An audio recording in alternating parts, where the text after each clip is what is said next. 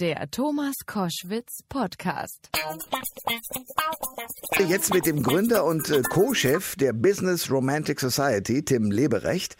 Die Business Romantic Society hat es sich zum Ziel gesetzt, Führungskräfte dabei zu unterstützen, dass es in ihren Unternehmen menschlicher zugeht. Denn heutzutage stehen ja meist Profit und Leistung im Vordergrund, aber weniger der Mensch selbst.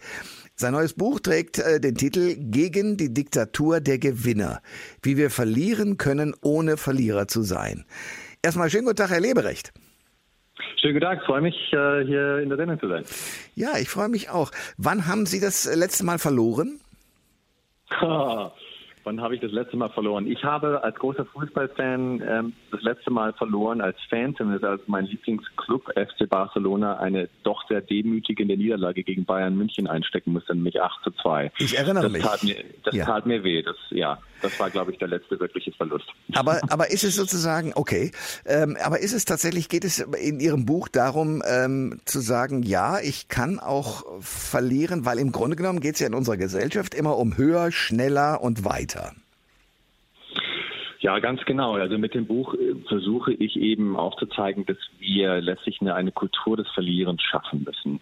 Ähm, weil wir doch ähm, dominiert sind von diesem ständigen Gewinnen müssen. Also genau wie Sie gesagt haben, schneller, höher, weiter, immer mehr erreichen, immer mehr optimieren auch. Das ist ja auch ein, eine Tendenz, die jetzt durch die Digitalisierung auch nochmal ähm, verschärft wurde.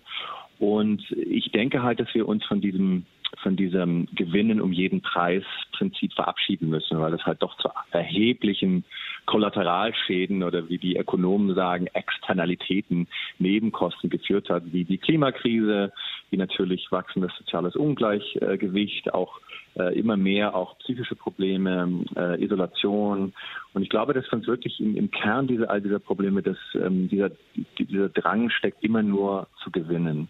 Und mit dem Buch versuche ich aufzuzeigen, erstens mal eine andere Sprache zu schaffen und das Verlieren zu, zu emanzipieren und auch deutlich abzugrenzen von diesem modischen Scheitern. Also die, es kommt ja aus dem Silicon Valley, das Fail Fast, Fail Forward, dass man also scheitern muss und darf und auch sollte, um dann eben noch kreativer, noch innovativer, noch produktiver zu sein. Und mir geht es wirklich um das Verlieren eher als ein ja, als eine, eine, eine Grundmelancholie und auch eine Einsicht, die uns jetzt auch durch die Corona-Krise ja nochmal ganz bewusst geworden ist, dass wir vielleicht auch in einer Zeit leben, in der wir sehr viel verlieren werden müssen und in der wir auch lernen müssen zu verzichten und auch lernen müssen, dass es eben nicht, nicht, nicht immer nur ums Gewinnen geht und dadurch eben auch eine neue Solidarität zu entwickeln mit anderen äh, Mitgliedern der Gesellschaft. Wir reden über das Verlieren können. Ähm, und das äh, auch, was weiß ich, zurücknehmen und das äh, anders mit der, mit dem, mit der Welt umgehen. Darüber sprechen wir gerade. Ich denke auf der anderen Seite, die Natur führt uns aber doch das Gegenteil vor. Also es, der, der stärkste gewinnt, der größte Fisch futtert den kleinen. Ähm, äh, der Baum, der sich gegen Beton durchsetzt, ist als Bild, glaube ich, jedem im Kopf. Also es gibt ja immer den, den natürlichen Drang, stärker zu sein als etwas anderes. Und das wollen Sie uns Menschen jetzt ausreden. Also viele ähm, Biologen deuten weisen darauf hin, dass die Natur äh, natürlich Wettbewerb kennt, aber auch eben enorme äh, Kooperation und natürlich auch Symbio sehr, sehr viele symbiotische Beziehungen. Ähm, das unterschätzen die oder das nehmen wir vielleicht nicht so wahr und äh, haben dann auch aufgrund von, von Darwin natürlich diesen, diesen Begriff des Sozialdarwinismus genau. geprägt ja. und gehen davon aus, dass das natürlich ist, dass Wettbewerb natürlich ist, ne, dass der, der Stärkere gewinnt und dass die anderen auf der Strecke bleiben.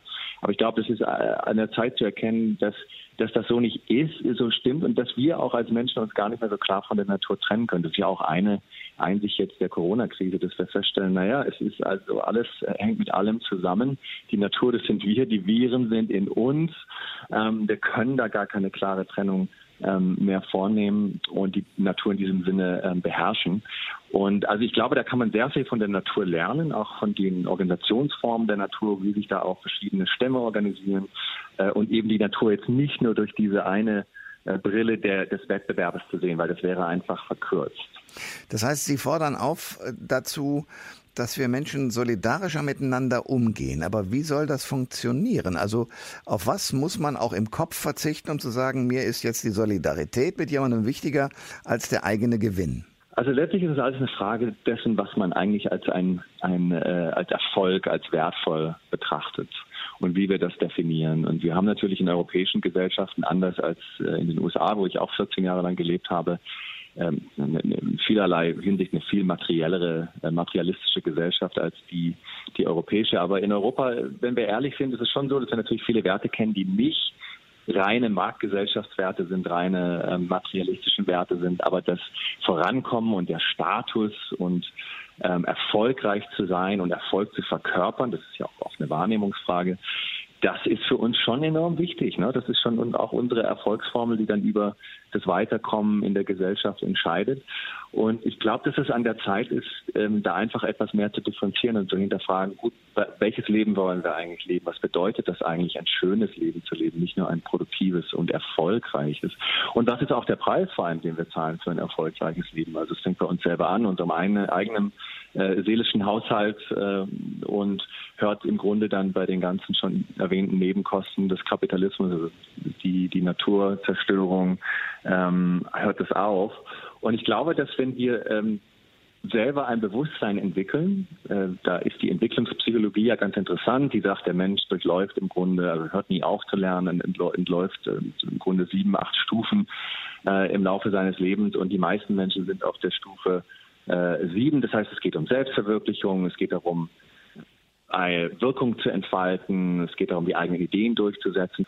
Und ich glaube, wenn wir auch bewusst mal verlieren können, auch mal nicht recht haben äh, können, auch mal keine Antwort, keine Lösung haben, kommen, auch eingestehen können, dass wir verletzlich sind. Ich glaube, für mich ist der Schlüssel wirklich liegt darin, ähm, von diesem Gewinnen-Matra abzurücken, weil dann wirklich wie so ein, ein Dominostein nach dem anderen fällt und wir dann in der Lage sind, auch unser System und unsere Gesellschaft völlig neu zu justieren.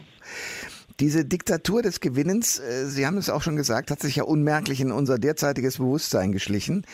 Äh, können Sie sagen, wann das eigentlich angefangen hat? Das ist eine gute Frage. Also ich denke, dass die natürlich die, die Industrialisierung die Mechanisierung von Arbeit, also die durch den Taylorismus entstanden ist und das ganze wissenschaftliche Management, ne? also das Effizienzdenken, das im Grunde da eine Ausgeburt war, dieses ähm, Managementdenken des letzten Jahrhunderts.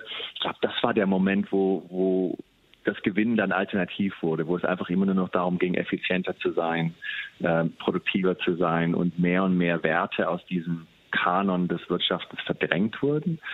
Ähm, und ich glaube, das ist diese Besessenheit mit der, mit der Effizienz, die jetzt durch die ganzen digitalen Technologien nochmal natürlich ähm, übersteigert wurde und noch verschärft wurde, die letztlich dazu führt, dass Verlieren keine, keine wirkliche Alternative mehr ist. Ne? Also Maschinen können ja auch in dem Sinne nicht verlieren. Die sind programmiert, immer nur einen bestimmten Zweck zu erfüllen und immer nur zu gewinnen. Wir Menschen dagegen wir können spielen, auch um zu verlieren. Also wenn man den Fußball nimmt, ich habe das ja anfangs erwähnt, ähm, da ist es ja auch so, dass die Schönheit des Spiels natürlich auch darin begründet liegt, dass wir als Fan, dass wir als Spieler verlieren können. Ne? Dass wir dann eben auch in Anführungszeichen negative Emotionen, Trauer und Melancholie und Enttäuschtheit durchlaufen können. Und das macht es ja das auch so schön, dass wir diese ganze Bandbreite an Emotionen ähm, da wahrnehmen können. Aber das haben wir aus der, aus der Businesswelt, aus der Geschäftswelt, haben wir das weitgehend ausgeschlossen. Da geht es eigentlich immer nur um Daueroptimismus, da geht es um Positivität. Das ist so im Grunde fast schon so eine Art ähm, Tyrannei der Positivität. Man darf ja gar nicht traurig sein, man darf ja gar nicht äh, Zweifel haben. Und wohin das führt, ich glaube, das sehen wir dann halt auch an den, ähm, den Exzessen von zum Beispiel der großen Technologiekonzerne, der digitalen Plattformen. Also ich würde mir wünschen, dass Mark Zuckerberg zum Beispiel öfters mal Zweifel hätte, ja, auch Selbstzweifel hätte. Aber es ist ja genauso diese diese, ähm, dieser Wahn, dieser Wachstumswahn, auch dieser exponentielle Wachstumswahn und auch zu glauben, dass man sozusagen eine digitale Lösung hat für jedes erdenkliche Problem der Welt, sei es noch so komplexer gesellschaftlicher Natur, die, glaube ich, uns dazu gebracht hat, wo wir jetzt sind. Dass wir nämlich äh, dominiert sind in beiden Bereichen unseres Lebens von datensammelnden ähm, digitalen Plattformen, die, wenn wir ehrlich sind, ja kaum Mehrwert für unsere Gesellschaft schaffen, sondern eben einige Leute sehr reich gemacht haben. Das ist richtig, aber wenn ich mir andererseits anschaue, äh, wie das politische Leben sich im Moment weltweit darstellt, dann versuche ich mir vorzustellen, dass ein Verlierer, ich sage es bewusst jetzt so, äh, irgendwo Regierungschef ist. Das funktioniert nicht, sondern es muss immer ein Gewinner sein, der den Leuten sagt, schaut mal, wenn ihr mir folgt, dann äh, werden wir erfolgreich sein auf diesem Planeten. Ich meine, sonst würde es Herrn Trump und äh, Herrn Erdogan und wie sie alle heißen doch gar nicht geben. Ja, das ist, das ist sozusagen, denke ich mal, wir sind, das ist das Phantomzucken, die Phantomschmerzen eines hoffentlich aussterbenden Systems, glaube ich, was wir da erleben. Also das ist ein Regieren, das ja von Macho und Chauvinismus und natürlich von Nationalismen geprägt ist, von Eindeutigkeit auch auf eine Art.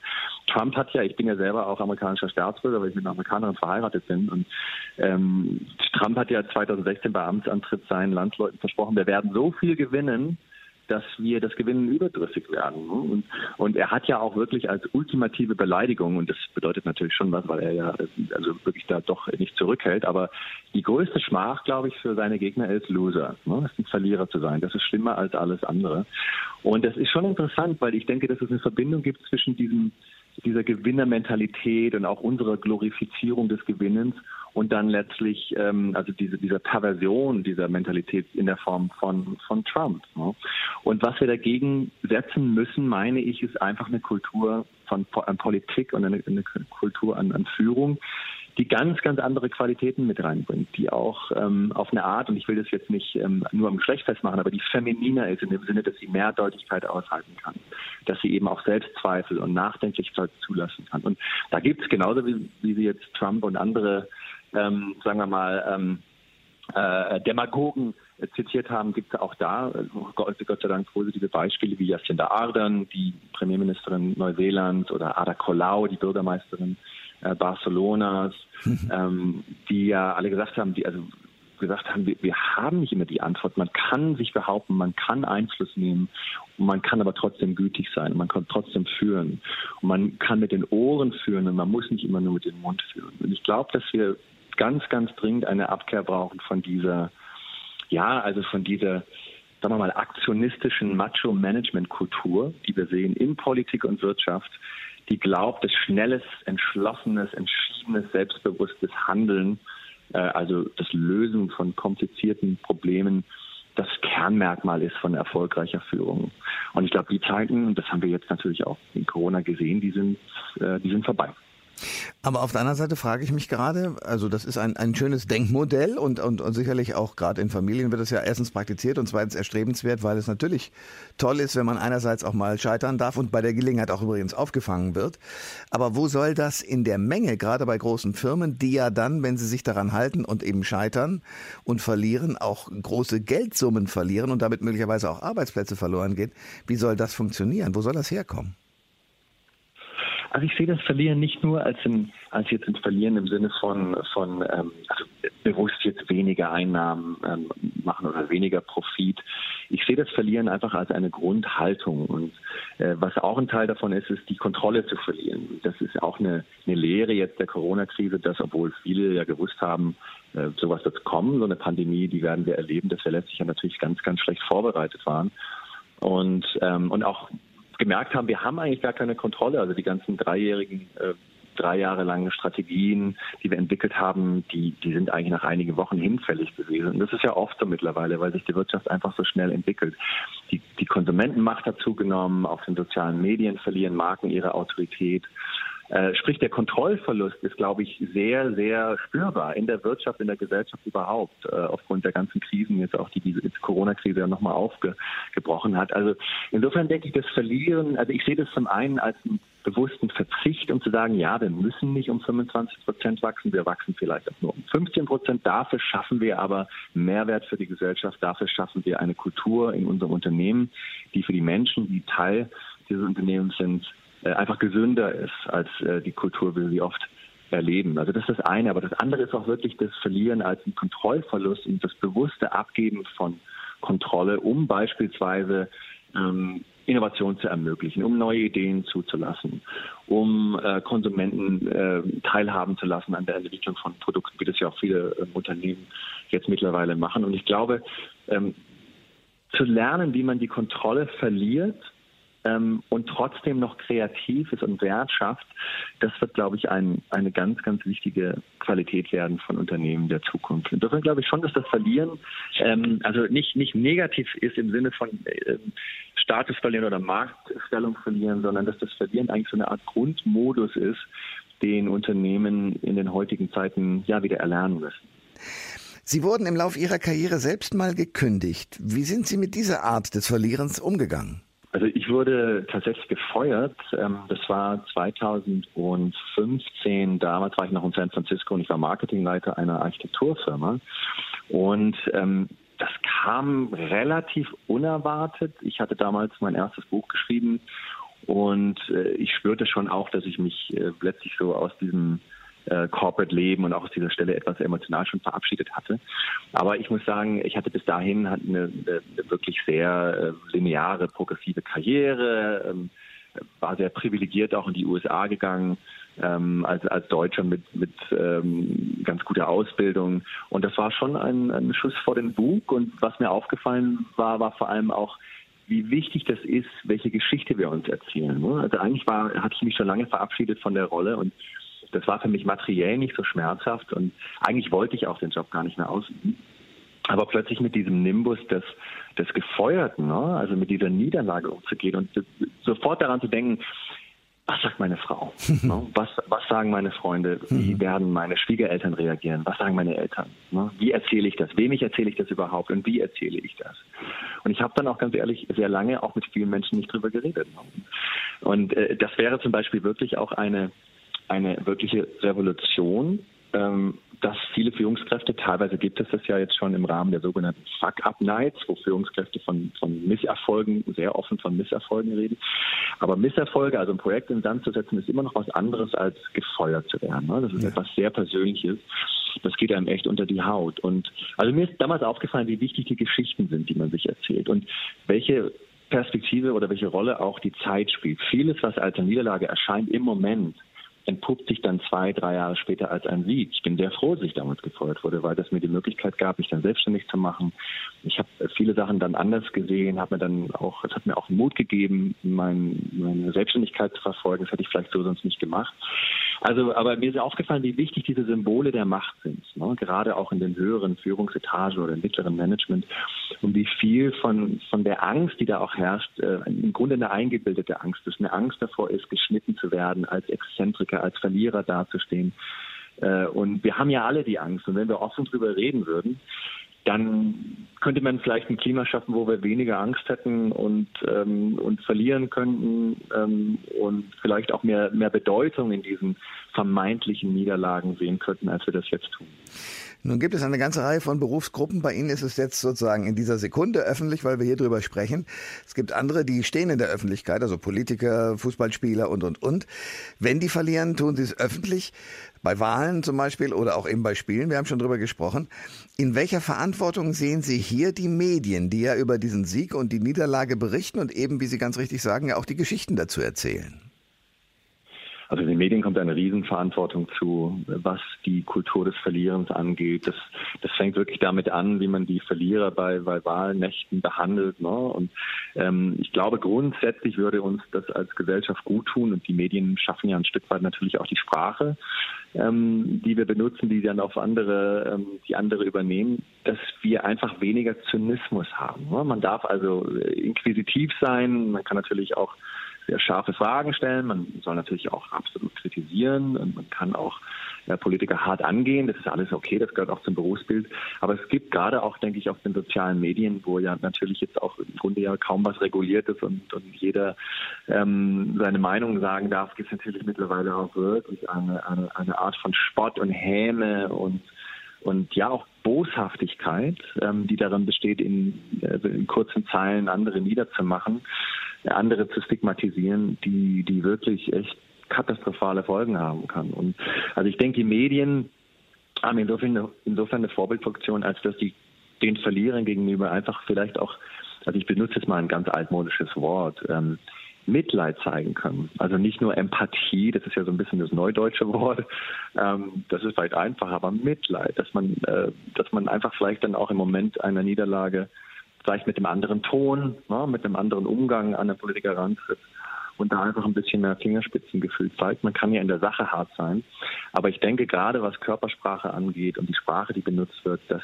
ähm, dass man da schon einiges anders machen könnte und das würde, glaube ich, auch dann vielleicht, so ist meine Hoffnung, das, das Klima auf den sozialen Medienkanälen vielleicht auch ein Stück weit verändern. Ja, dazu bedarf es aber, glaube ich, längerer Schulung. Ich kenne eine Situation, die hat Harald Schmidt mal sehr schön beschrieben, die kenne ich aber auch. Äh, da bist du als Fernsehmoderator irgendwie aus einer Sendung gefeuert worden und du kommst auf eine Party, wo andere möglichen Kollegen sind, Schauspielerinnen und Schauspieler, die vorher auch gerne Gäste in der Sendung waren. Die bilden einen Kreis und rücken dann so ganz langsam von dir weg. Erst unmerklich, aber man merkt, man steht da plötzlich ganz alleine. Damit muss man ja zurechtkommen. Das heißt, äh, sowohl der Kreis derer, die bis dahin profitiert haben von dem Erfolg des anderen, müsste was lernen, aber auch der Mensch, der da plötzlich alleingelassen wird. Absolut. Und ich glaube, was, was das Beispiel zeigt, und das ist ja so die Grundangst, ne, die wir haben, ist genau diese Angst, dass wir auf einer Party sind und plötzlich will keiner mehr mit uns reden, weil wir vielleicht ähm, jetzt äh, befeuert wurden oder einen Misserfolg hatten oder einen Skandal hatten, dass wir geschnitten werden. Und letztlich ist es natürlich eine Angst vor dem Tod. Ne? Also wir sind soziale Wesen äh, in dem Moment, wo uns gezeigt wird, dass wir nicht mehr in die Gesellschaft gehören, dass wir nicht mehr lebendig sind, dass wir nicht mehr integriert werden, da haben wir das Gefühl, wir sterben. Ne? Wir sterben einen kleinen Tod. Und das ist letztlich wirklich eine, eine, eine tatsächlich buchstäbliche Existen Existenzangst. Und das ist richtig, dass, dass das Verlieren können oder verlieren zulassen dann eine Verantwortung ist derjenigen, die abrücken würden von dem vermeintlichen Verlierer. Aber es ist auch eine Kompetenz, die der Verlierer lernen muss. Und ähm, es gibt einen sehr schönen Aufsatz von äh, dem Amerikaner William Derjezevich, das ist eigentlich eine, eine, Abschlussrede, die er gehalten hat an der West Point Militärakademie, wo er sagt, ähm, das wichtigste, die wichtigste Qualität einer Führungskraft oder eigentlich eines jeden Menschen, der sein eigenes Leben gestalten will, ist, äh, ist Einsamkeit.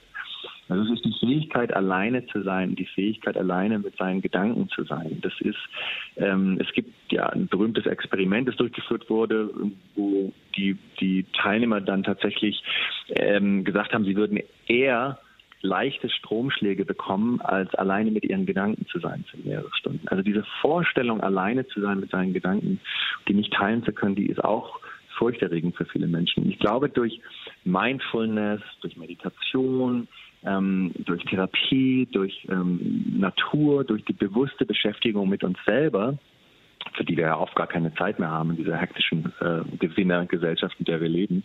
Ich glaube, die würde uns diese Muskulatur geben, die uns dann helfen würde, genau in diesen Momenten, wo wir auf uns selber zurückgeworfen sind, das sind ja immer sehr ehrliche Momente, ähm, uns besser kennenzulernen und vielleicht dann auch das Urteil der anderen etwas zu relativieren und einfach das als Chance zu begreifen, eher bei uns zu sein. Also und diese Kompetenz übrigens, die kann man ähm, die kann man bilden natürlich in den Schulen, aber auch am Arbeitsplatz. Wir verbringen ja 70, 75 Prozent unserer wachen Stunden mit Arbeit, also zumindest die Wissensarbeiter der Gesellschaft. Und da haben Unternehmen, glaube ich, auch eine große eine große Verantwortung, also auch mit Einsamkeit umzugehen, mit das Alleinsein auch zu lehren, Reflexionsräume zu schaffen und eben immer nicht alles durch diesen Durchlauferhitzer der, der konstanten Produktivität ähm, zu, ähm, zu packen.